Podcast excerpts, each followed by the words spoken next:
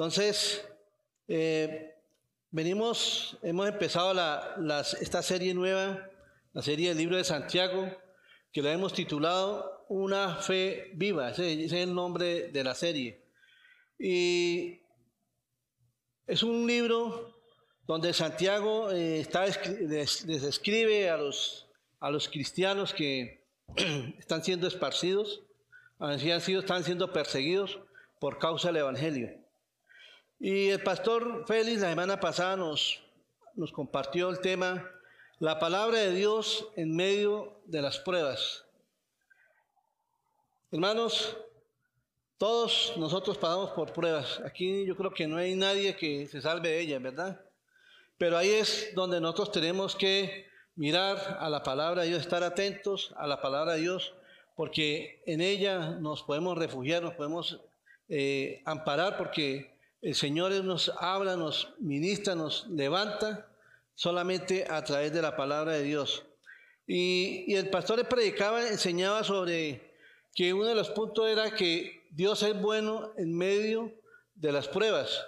Y veíamos que muchas veces, hay veces se presentan situaciones tan difíciles en las personas, pero Dios está ahí, a veces Dios permite todas esas cosas con un propósito. Y uno de los ejemplos que el pastor Félix dio fue sobre la vida de José, ¿sí? Que fue un hombre, era el consentido de su padre y sus hermanos le tenían envidia por ello.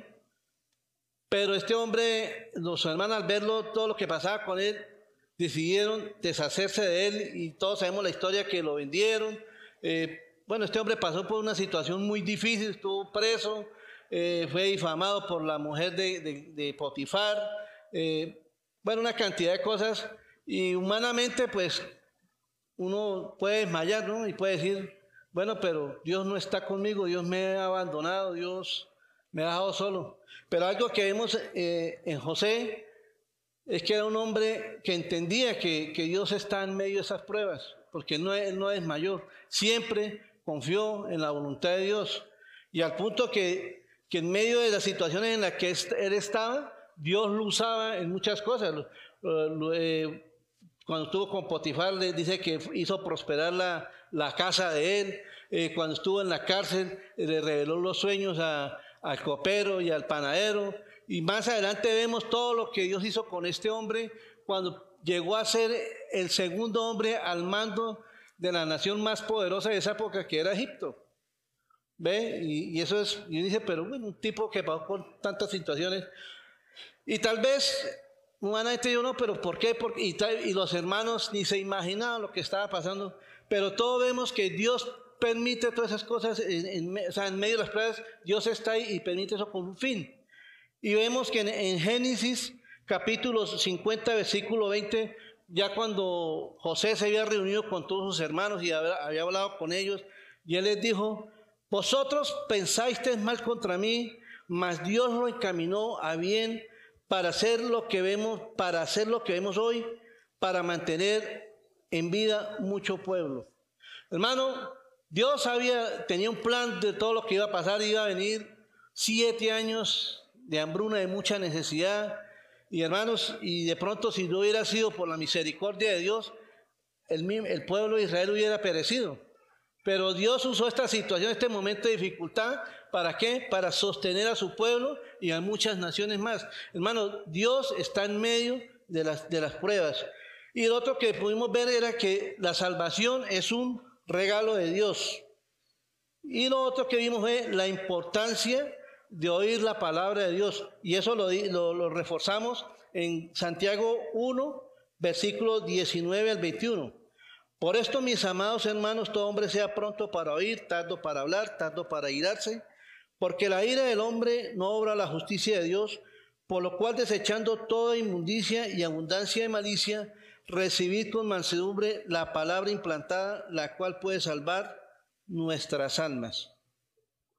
Entonces, Santiago aquí está animando a los cristianos que están siendo perseguidos a que escucharan la palabra, a que buscaran, se llenaran de la palabra, se fortalecieran en la palabra de Dios. Amén. Entonces, yo hoy le puse eh, como título a la, charla, oír la palabra no es suficiente. Oír la palabra no es suficiente. Entonces, vamos a mirar el texto base que está en Santiago capítulo 1 del versículo 22 al 27. Dice, pero sed hacedores de la palabra y no tan solamente oidores, engañándoos a vosotros mismos.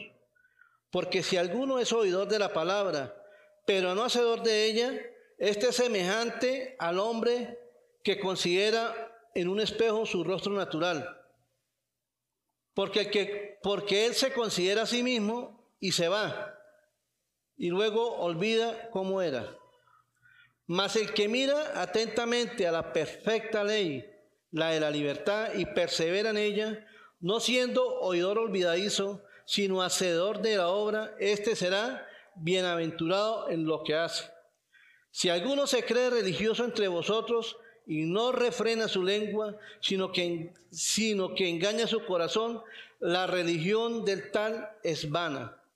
La religión pura y sin mancha delante de Dios el Padre es esta. Visitar a los huérfanos, a las viudas y a las viudas en sus tribulaciones y guardarse sin mancha del mundo. Amén. Vamos a orar y a poner este tiempo en las manos del Señor. Padre amado, gracias te damos, Señor, en esta mañana, primeramente por permitirnos vivir un día más, Señor, poder eh, estar junto a nuestra familia, Señor. Pero te damos también gracias, Señor, por permitirnos reunirnos aquí en esta tu casa, Señor, para adorarte, para exaltarte, Señor. Pero también, Señor, para recibir el consejo de tu palabra, Señor que, es la única que nos puede transformar, Señor. Padre, yo quiero poner este tiempo en tus manos, Espíritu Santo, guíanos, dirígenos, ayúdanos a, estar atentos a esta palabra, Señor. Te pido que me, me ayudes, Señor, a exponer tu palabra como es, Señor. Y Dios mío, y que no seamos tan solo oidores, sino hacedores de tu preciosa palabra, Señor. Padre, yo te doy gracias, te alabo y te bendigo en el nombre de Jesús. Amén y amén.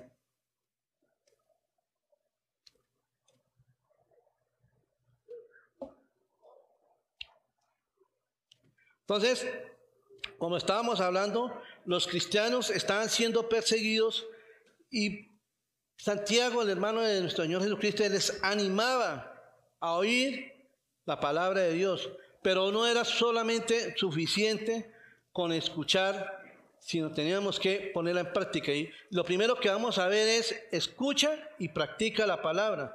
Y eso lo vemos en Santiago capítulo 1, 22. Dice, pero sed hacedores de la palabra y no tan solo oidores engañándonos a nosotros mismos. Santiago nos dice que debemos recibir la palabra de Dios como hacedores y no solo como oidores. O sea, la verdad que aquí Santiago no nos está motivando realmente nos, nos están dando es un mandato. ¿Sí? Por eso dice, pero sed hacedores. Él no está diciendo si usted quiere, si usted puede, si usted desea, no, dice ser hacedores, ser hacedores de la palabra. Ser hacedores y no tan solo oidores. Entonces, nuestras vidas se deberían caracterizarse por nuestra obediencia a la palabra. Hermanos, ahí es donde está el fruto cuando nosotros podemos obedecer, no solamente oírla, sino obedecerla. El hacedor de la palabra es aquel que tiene la intención de obedecerla, vivirla y someterse a ella. Vuelvo y repito, el hacedor de la palabra es aquel que tiene la intención de obedecerla, vivirla y someterse a ella. Ahora, esta persona no, quiere decir que por el hecho de que quiere obedecer, y, o sea, ser hacedor de la palabra, no es una persona perfecta, como todos. Nadie aquí es perfecto. Todos tenemos nuestros errores, nuestras debilidades, nuestras luchas, ¿cierto? Pero nosotros en nosotros nos debemos caracterizar por esforzarnos en ser hacedores de la palabra. Dios nos demanda a que nos deleitemos en la palabra. Algo que me, que me, impacta mucho es cuando yo leo los salmos, cuando leo la, la vida del rey David, Y, era un hombre que era apasionado por la palabra, era un hombre apasionado por obedecer la palabra. Y si nosotros miramos la mayoría de los salmos, todos casi fueron escritos por él, y era la palabra de Dios, y era donde él demostraba cómo someterse, y él habla mucho de, de obedecer sus leyes, sus estatutos. Entonces mire lo que dice en el Salmo capítulo 1, versículo 2. Dice, sino que en la ley de Jehová está qué? Su delicia. Y en su ley medita de día y de noche. O sea, para David, la palabra que era, ¿era un fastidio? Era un deleite, hermanos. Yo me pregunto, ¿para nosotros la palabra es un deleite o es, o es, porque nos toca, porque si no me va mal en el día? Yo era uno de esos, yo me acuerdo tanto que cuando, cuando yo no entendía bien el Evangelio, yo era el que a veces me esforzaba, porque a veces ni lo hacía, de leer la palabra, yo, porque qué que me vaya mal hoy, entonces mejor y la leía, pero hermano, realmente no lo, hacía, no con ese deleite, como nos habla aquí el rey David, es deleitarnos en la palabra de Dios. De, verdad que si nosotros miramos desde el principio de la creación, el hombre siempre le ha costado obedecer, desde la, desde la misma creación. El Señor le dijo a Adán, estas son las reglas, puede hacer esto, esto, esto, esto, pero esto no haga. ¿Y qué pasó? No obedeció y eso es una naturaleza que hay en cada uno de nosotros. Nos cuesta mucho obedecer. Ahora, si nosotros obedecemos la palabra, va a haber una transformación en nuestras vidas. Si no la obedecemos, simplemente seremos solamente oidores. Amén. El propósito de la palabra del Señor es transformar nuestras vidas. Mira lo que dice Timoteo capítulo 3 del versículo 16 al 17. Toda la escritura es inspirada por Dios y útil para qué? Para enseñar. Vamos a repetir todos. Para enseñar, para rearguir, para corregir, para instruir en justicia, a fin de que el hombre de Dios sea qué? Perfecto, enteramente preparado para toda buena obra. Entonces, ese es el propósito de la palabra, transformarnos, prepararnos, enseñarnos.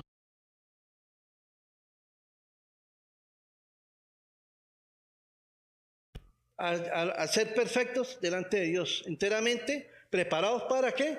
Para toda buena obra.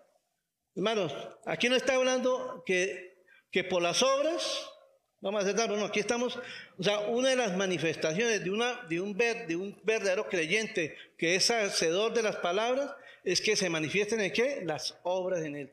Amén. Entonces, entre la, palabra, entre la palabra hay una relación muy estrecha entre hacer y oír.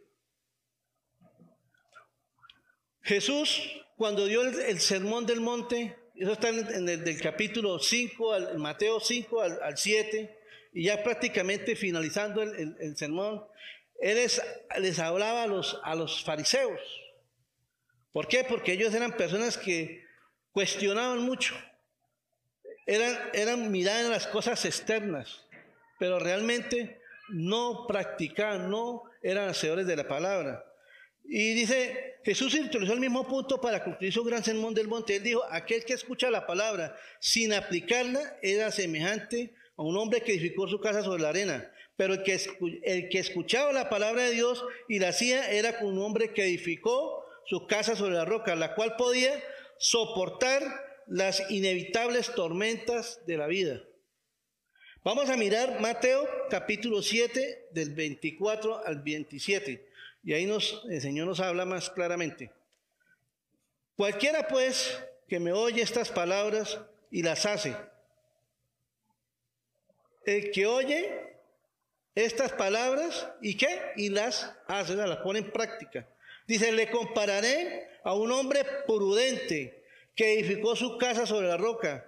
Descendió la lluvia, vinieron los ríos y soplaron vientos y golpearon contra aquella casa. ¿Y qué pasó? No cayó porque estaba fundada sobre la roca. Ustedes, hermanos, cuando nosotros tenemos buenos fundamentos, tenemos cimentada la palabra en nuestra vida, hermano, vengan las tormentas que vengan, nada nos va a mover. Y por eso era que Santiago le decía, les escribía a los hermanos que estaban siendo perseguidos, no sean solamente ores, sino hacedores la palabra. ¿Por qué, hermano? Porque la palabra le da fortaleza a uno. En la palabra donde nosotros podemos venir y refugiarnos para que el Señor dé una, una palabra de ánimo. Amén. Y miren lo que dice en el versículo 26. Pero cualquiera que me oye estas palabras y no las hace, le compararé a un hombre insensato que edificó su casa sobre la arena y descendió lluvia y vinieron ríos y soplaron vientos y dieron con ímpetu contra aquella casa y cayó y fue grande su ruina. Ahí está, ahí está, está como ese, ese paralelo, ¿no? Los dos escucharon la palabra, pero ¿cuál fue la, la diferencia? En la práctica. El uno fue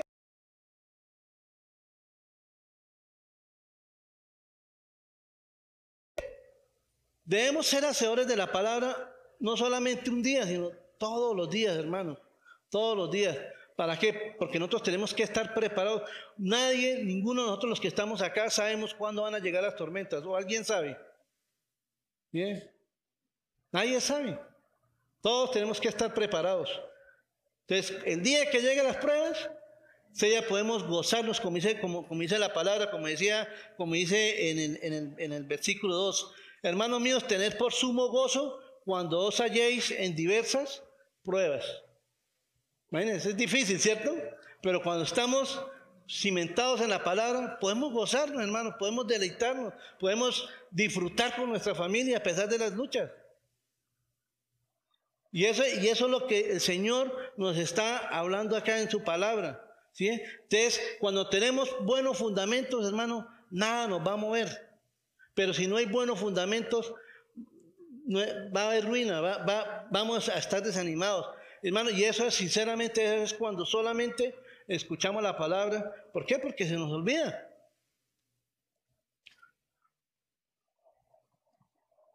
Y la realidad es que hay personas que solamente digan, no es que yo con que vaya los domingos, yo con que me escuche una la predicación por internet, eh, yo con que me ponga un video, ya con eso. No, hermanos, eso no es. O sea, escuchar no es suficiente. Debemos preparar nuestro corazón para escudriñar la palabra y obedecerla. ¿Sí? Esa es una de las cosas importantes. Para poder obedecer la palabra, tenemos que preparar nuestros corazones. Mira lo que dice en Esdras capítulo 7, versículo 10. Mire lo que, lo, que, lo que hizo Esdras. Porque Esdras había preparado su corazón para inquirir la ley de Jehová y para cumplirla y para enseñar en Israel sus estatutos y sus decretos. El pueblo de Israel en esa época también estaba pasando por una situación muy difícil. Pero Esdras, porque él era, dice la Biblia que él era, creo que él era un estudiante, un escriba. ¿Sí? Y el Señor, y este hombre se dispuso su corazón para inquirir, inquirir quiere decir escudriñar. Entonces, hermanos, dispongamos nuestro corazón para escudriñar la palabra, para ponerla en práctica. ¿Y cómo hacemos esto? El segundo punto es mirando atentamente la palabra de Dios. Nosotros no podemos tomar la palabra a la ligera, hermano. La palabra es nuestro alimento, es, es, nuestro, es nuestro alimento. Vamos a mirar Santiago 1 del 23 al 25. Porque si alguno es oidor de la palabra, pero no hacedor de ella, este es semejante al hombre que considera en, que, que considera en un espejo su rostro natural porque él se considera a sí mismo y se va y luego olvida cómo era. Mas el que mira atentamente en la perfecta ley de la libertad y persevera en ella, no siendo oidor olvidadizo, sino hacedor de la obra, este será bienaventurado. Aquel que solamente oye la palabra de Dios, pero no la pone en práctica, tiene el mismo sentido y estabilidad de aquel hombre que se mira a un espejo y inmediatamente olvida lo que vio. Así es. Ustedes cogen un espejo y se miran y dan la vuelta, ya al momentico ya no, se acuerda cómo, cómo estaba, ¿verdad? Ahora yo les hago una pregunta. ¿Cuál es el propósito de nosotros mirarnos en un espejo? Si yo les pregunto a las mujeres, ¿por qué se miran en un espejo? Porque quieren maquillarse, arreglarse, eh, bien, ¿sí me entiende? Y nosotros los hombres también nos debemos peinarnos, mirar que estemos bien afeitados, bueno, cualquier cosa. Pero el propósito es de mirarnos en el espejo es para mirarnos y arreglarnos. ¿Por qué? Porque cuando una persona se mira en el espejo, se muestra cómo está. ¿Cierto? Yo por la mañana cuando me levanto no me miro al espejo porque me asusto. Tengo que después de que me baño. ¿Ve? Pero, no mentira jugando. Pero sí, la verdad es esa. Entonces, cuando uno se mira en el espejo, uno dice, no, me falta hacerme esto, sobre todo las mujeres que son tan cuidadosas en, maquillarse, que la arreglan las pestañas, que ponen el delineador y, y bueno, todas esas cosas. Y ay, no, pero aquí me quedo así, ¿no? Y tal. Y duran, duran un buen tiempo en eso, ¿cierto? ¿Por qué? Porque en, el espejo solamente pueden ver, pueden ver eso. Y realmente eh, así es la palabra de Dios. La palabra de Dios es el espejo para nosotros para mirar que estemos bien arreglados. El espejo nos muestra cómo nos vemos y así es la palabra de Dios. Dice, nos muestra nuestra condición miserable delante de Él. Cuando nosotros vamos al espejo de la palabra, hermano, ahí Dios nos muestra realmente quiénes somos. Y ahí tenemos que ir, Señor, cámbiame, transforma mi vida. Haz de mí esa persona que tú quieres que yo sea. Solamente cuando venimos, mira lo que decía el salmista en el capítulo, en Salmo 119, versículo 9. ¿Con qué limpiará el joven su camino? ¿O con qué limpiará el hombre su camino? ¿O con qué limpiará la mujer su camino? con la palabra de Dios. Entonces, cuando nosotros vamos al espejo de la palabra de Dios, es cuando podemos ver las cosas que están, que, en las cuales estamos mal. Y ahí es donde podemos venir y examinarnos y decir, Señor, necesito cambiar, necesito arrepentirme de esto. Señor, tenga misericordia por esto que dicen, Señor, estoy mal en esto. Ese es, ese es el espejo de la palabra de Dios. Ahora vamos a mirar cómo sabemos si somos hacedores de la palabra, hacedores o no oidores olvidadizos. ¿Cómo saber si somos hacedores de la palabra y no oidores olvidadizos? En el versículo 25 dice, mas el que mira atentamente en la perfecta ley de la libertad y persevera en ella, no siendo oidor olvidadizo, sino hacedor de la obra. Y dice, este será bienaventurado en todo lo que hace. La palabra mirar atentamente nos habla de un, de un examen penetrante. O sea, mirar, dice, mirar atentamente la palabra, hermanos. O sea, nosotros no podemos tomar la palabra a la ligera, leerla por leerla. Uy, no es que ya voy tarde, no, tengo, no hermanos, toca sacar tiempo. Yo le digo, yo por muchos años, yo no, no estudiaba la palabra, la leía. La leía, no más la leía. Pero no me ponía a meditar, no examinaba realmente qué era lo que Dios estaba hablando en mi vida. Y yo, y, yo me considero hoy en día, me consideraba en esa época, era un simple oidor, pero no era una persona que era hacedor de la palabra, porque si la leía y no la estudiaba, no podía practicarla. ¿Ve?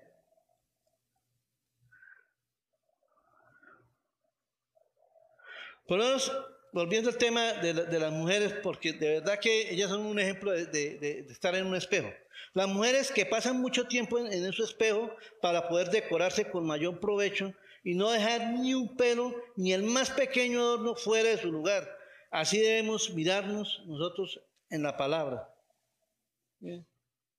Las mujeres cuando están colocando, yo mi esposa cuando está colocando sus aretes, sus cosas, y, mí no es que este no me combina, este no me cuadra, hermano, y así debemos mirarnos nosotros al espejo de la palabra. ¿Cómo caía ser conformes al Señor?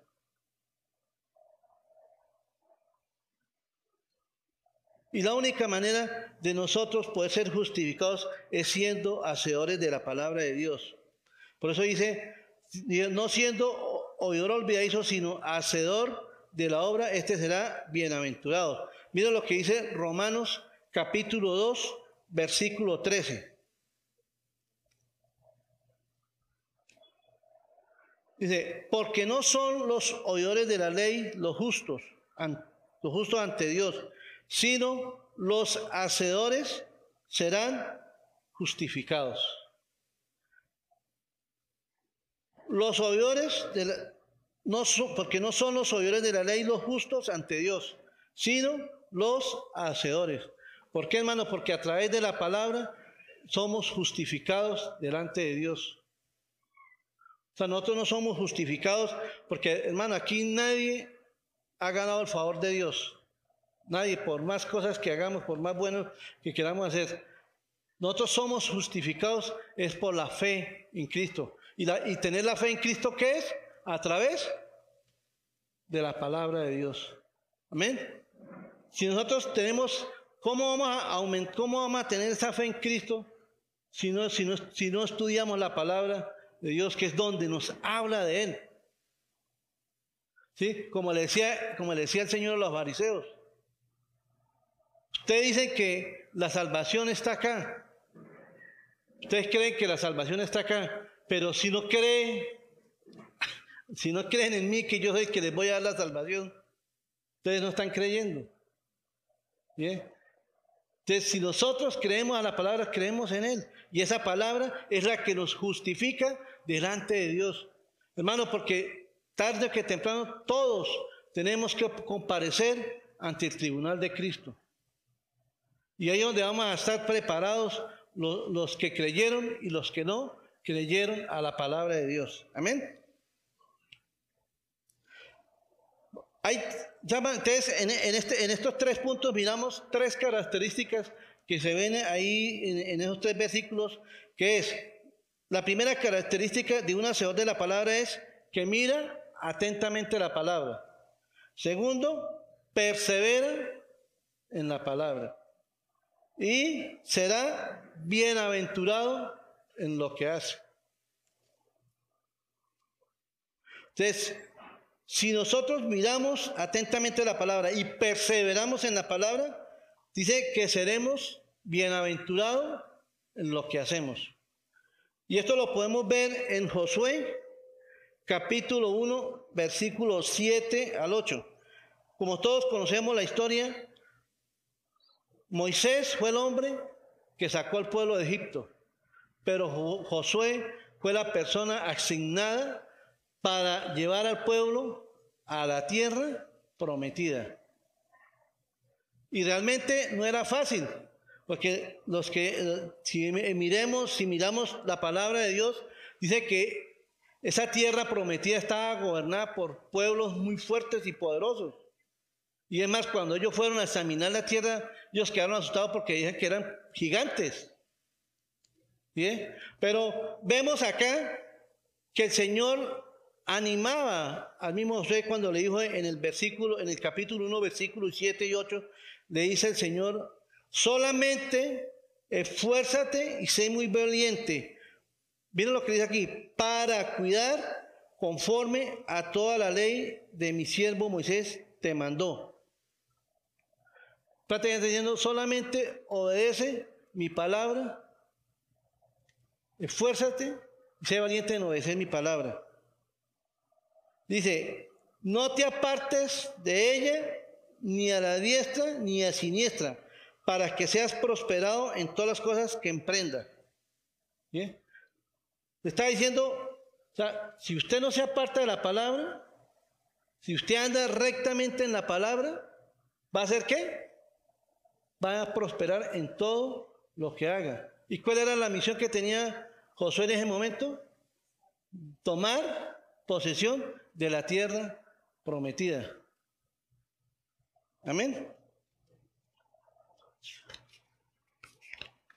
Y en el versículo 8 dice, dice, nunca se apartará de tu boca este libro de la ley, sino que de día y de noche meditarás en él, para que guardes y hagas conforme a todo lo que en él está escrito. Vuelve y dice, porque entonces harás prosperar tu camino. Y otra le dice, todo te saldrá bien. Pero ¿cuál es la condición? ¿Oír la palabra? Dice meditar de día y de noche. Hermanos, pidámosle a Dios que ponga ese, ese deseo en nuestro corazón. La palabra de Dios debe ser para nosotros un deleite, de día y de noche.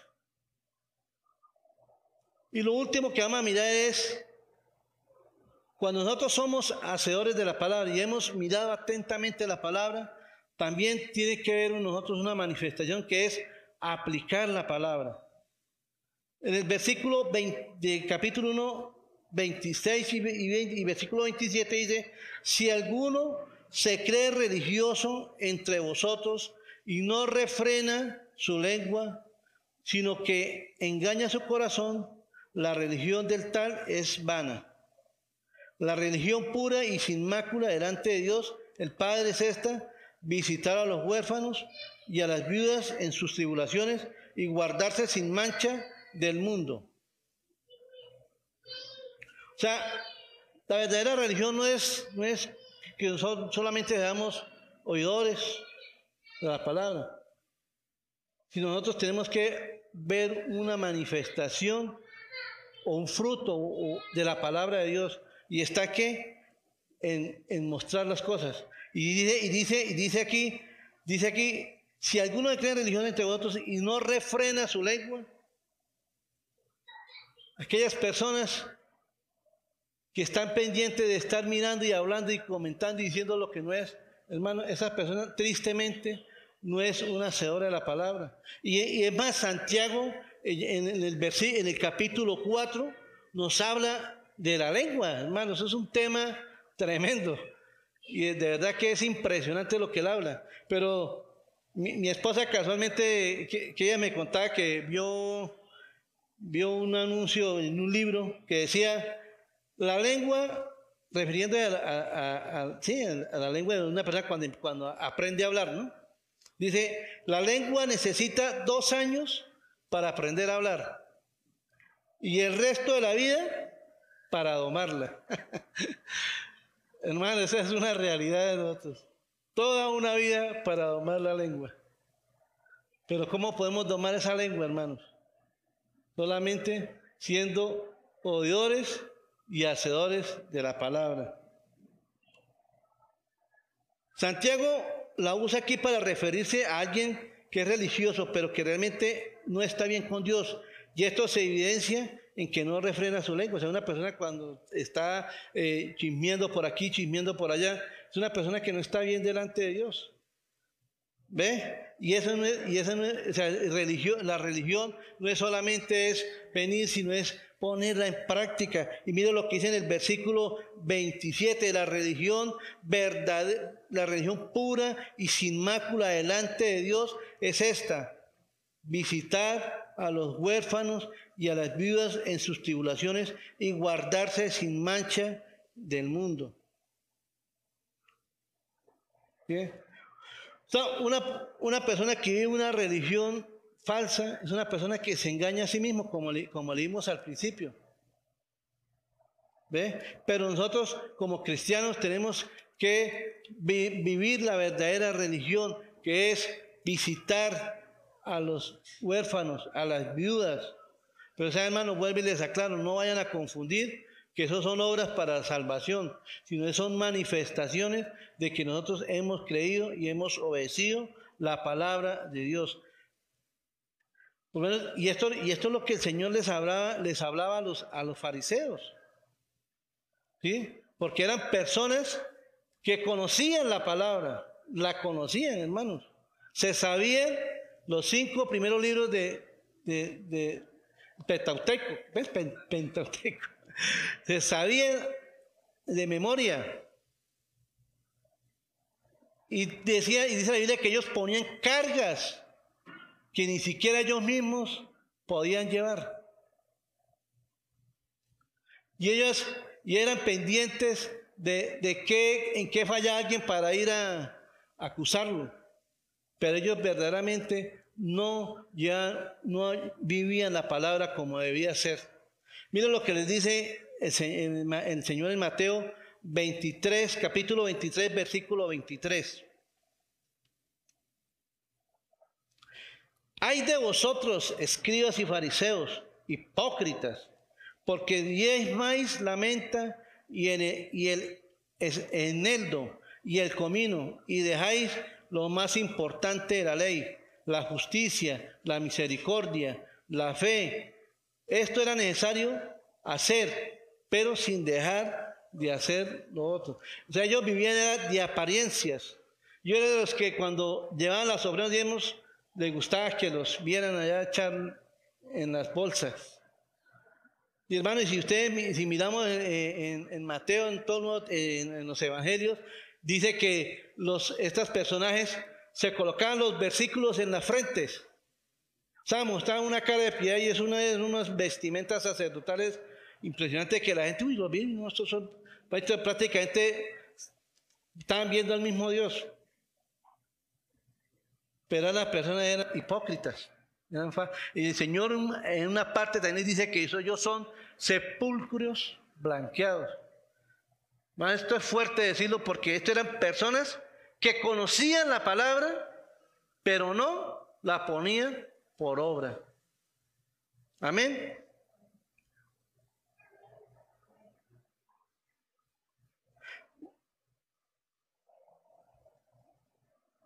Un verdadero, un verdadero caminar con Dios se muestra de manera simple y práctica, ayuda a los necesitados y se mantiene a sí mismo sin mancha de la corrupción del mundo.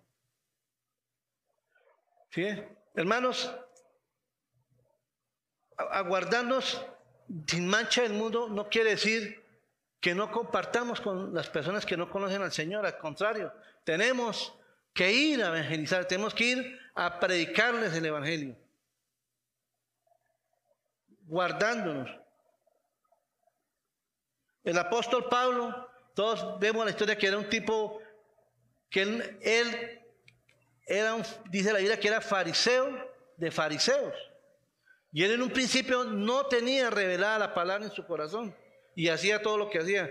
Pero después de que él tuvo ese encuentro con Cristo, después de que él entendió el Evangelio, él ya no le importaba lo que le pasara. Así estuviera pasando las pruebas que estuviera pasando, él siempre se enfocaba, era ir a llevar las buenas nuevas de salvación para que otros llegaran a creer a Cristo. Entonces, nosotros no es que tengamos que eh, eh, apartarnos del mundo, no es guardarnos de la palabra que es andar en santidad delante de Dios, pedirle, Señor, guárdame, Ayúdame a, ser obediente a tu palabra, no estar chismeando, no estar diciendo lo que no es, no teniendo envidia el uno a los otros, hermano, porque son cosas que vienen a nosotros. Pero nosotros tenemos que guardarnos del mundo y sin mancha del mundo es andar en santidad delante de Dios. En cada día postrarnos delante del Señor, Señor, examina mi vida, Señor, ayúdame a caminar delante de ti, Señor, a llevar una vida recta, una vida conforme, Señor, que no sea un simple oidor, sino que sea un hacedor de la palabra de Dios. Hermanos, una pregunta, ¿qué debo hacer si soy un hacedor y no, si soy un oidor y no un hacedor de la palabra? ¿Qué debemos hacer? Como yo les decía, yo por muchos años fui un oidor de la palabra. Les confieso, Yo solamente cogía la Biblia a veces era el día domingo cuando iba para la iglesia. Y ese era el día que la abría y la leía. Y yo, creía tal vez que con lo que escuchaba ese día en la iglesia eso era suficiente. Pero hermanos, nada. Entonces, tenemos, para hacer una tenemos que venir delante de Dios y arrepentirnos. Pide a Dios que tenga misericordia de nosotros, que nos perdone, que nos ayude a ser esos hacedores de la palabra de Él. Hermanos, si, si aquí vemos personas que por muchos años hemos sido oidores, hoy es tiempo de arrepentirnos. Pidámosle perdón al Señor, hermanos, y pongámonos a cuentas con Él y digámosle al Señor que nos haga hacedores de la palabra. Y si aquí hay alguien que viene por primera vez o, por las redes, nos está escuchando alguien que nunca ha escuchado el Evangelio, hoy es tiempo de salvación. Si usted nunca había escuchado esta palabra de que hay que ser no solo oidores, sino hacedores de la palabra, hoy es tiempo de que conozca al hacedor de la palabra que es Cristo. Aquel que vino y entregó su vida por cada uno de nosotros para que tuviéramos una vida agradable delante del Padre, para que fuéramos justificados. Hermanos, para cuando llegue el día, el día de partir de esta tierra, podamos ir a la presencia del Padre. Porque recuerden, hermanos, que aquí estamos todos, es de paso. Amén. Vamos a orar y darle gracias al Señor por su palabra. Amado Señor, Padre Celestial, gracias te doy por tu bendita palabra, Señor. Dios, eh, te pedimos perdón, Señor, si hemos fallado en esto, Señor, si por muchos tiempos, muchos años, hemos sido solo oidores. Perdónanos, Señor. Te pido que nos laves con tu sangre preciosa, que nos limpies. Te pido, Señor, que nos ayudes hacer esos hacedores de la palabra, Señor. Señor, que podamos ser como el rey David, Señor, que dice que se deleitaba en la palabra. Y él también decía que la palabra era como, era como la miel, Señor. Dios mío, ayúdanos, Señor. Ayúdanos a ser hacedores de tu palabra, Señor, y no tan solo oidores. Padre, te doy gracias, Señor. Te alabo y te bendigo en el nombre de Jesús. Amén y amén.